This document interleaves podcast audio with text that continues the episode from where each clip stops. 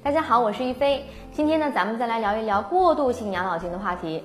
大家都知道呢，咱们国家的养老金呢是由两部分组成的，分别是基础养老金和个人账户养老金。其中呢，基础养老金和缴费的年限啊、缴费的基数啊，包括退休的上年度的社平工资等等因素挂钩。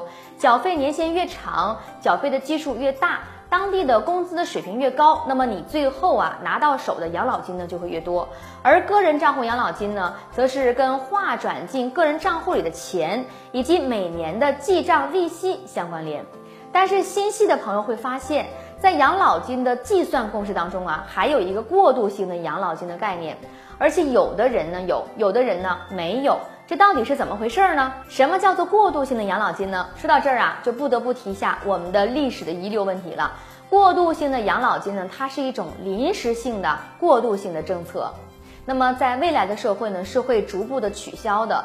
我们在养老金的计算过程当中呢，会发现基础养老金涵盖了全部的缴费年限，其中呢包含了视同缴费年限和实际的缴费年限。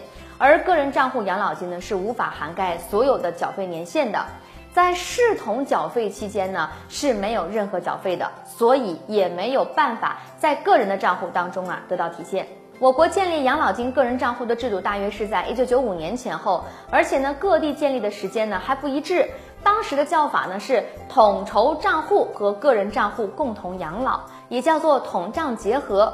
对于那些八九十年代参加工作的老同志来说，他们对社会呢也做出了不少的贡献，也需要在养老金当中啊有所体现。所以呢，为了解决这个问题，让那些参加工作更早的老职工也能够老有所养、老有所依，于是呢就建立了一个过渡性的养老金的制度。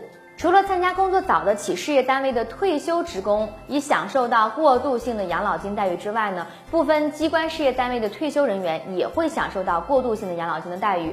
我国在二零一四年的时候啊，实施了机关事业单位养老金保险的制度，也就是我们通常所说的养老金并轨。那么，对于二零一四年的十月份之前，国家没有实施养老金缴费的时期呢，也统一计算为过渡性的养老金了。好了，本期关于过渡性养老金的话题啊，我们就和大家聊到这里，咱们下期一飞财经再见。分享财经知识，点评热门话题。大家好，我是一飞，快点击关注，让财经资讯尽在掌握。